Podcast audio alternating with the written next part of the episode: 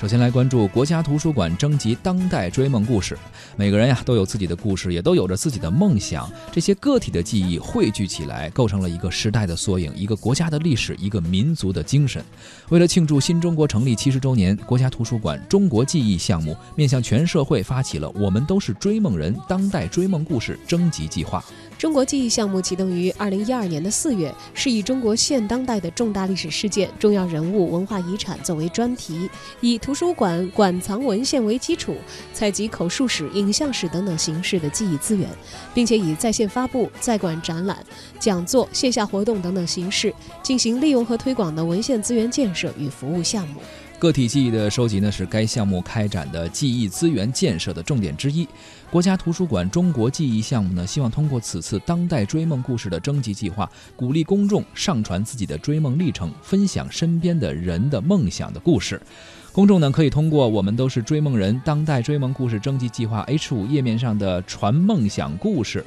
来进行一些参与啊！国家图书馆的中国记忆项目呢，将会选择其中的主题相符、还有内容完整的故事入选“我们都是追梦人”当代追梦故事的征集计划，并且通过国家数字图书馆 APP 向公众发布。公众呢可以登录国家数字图书馆的 App 查看入选的证明，并且浏览更多的梦想故事。本次梦想故事的征集将会持续进行到今年的七月份。在此期间呢，国家图书馆的北区二层读者大厅也将设置线下的装置，大家可以前往体验，并且。分享梦想故事。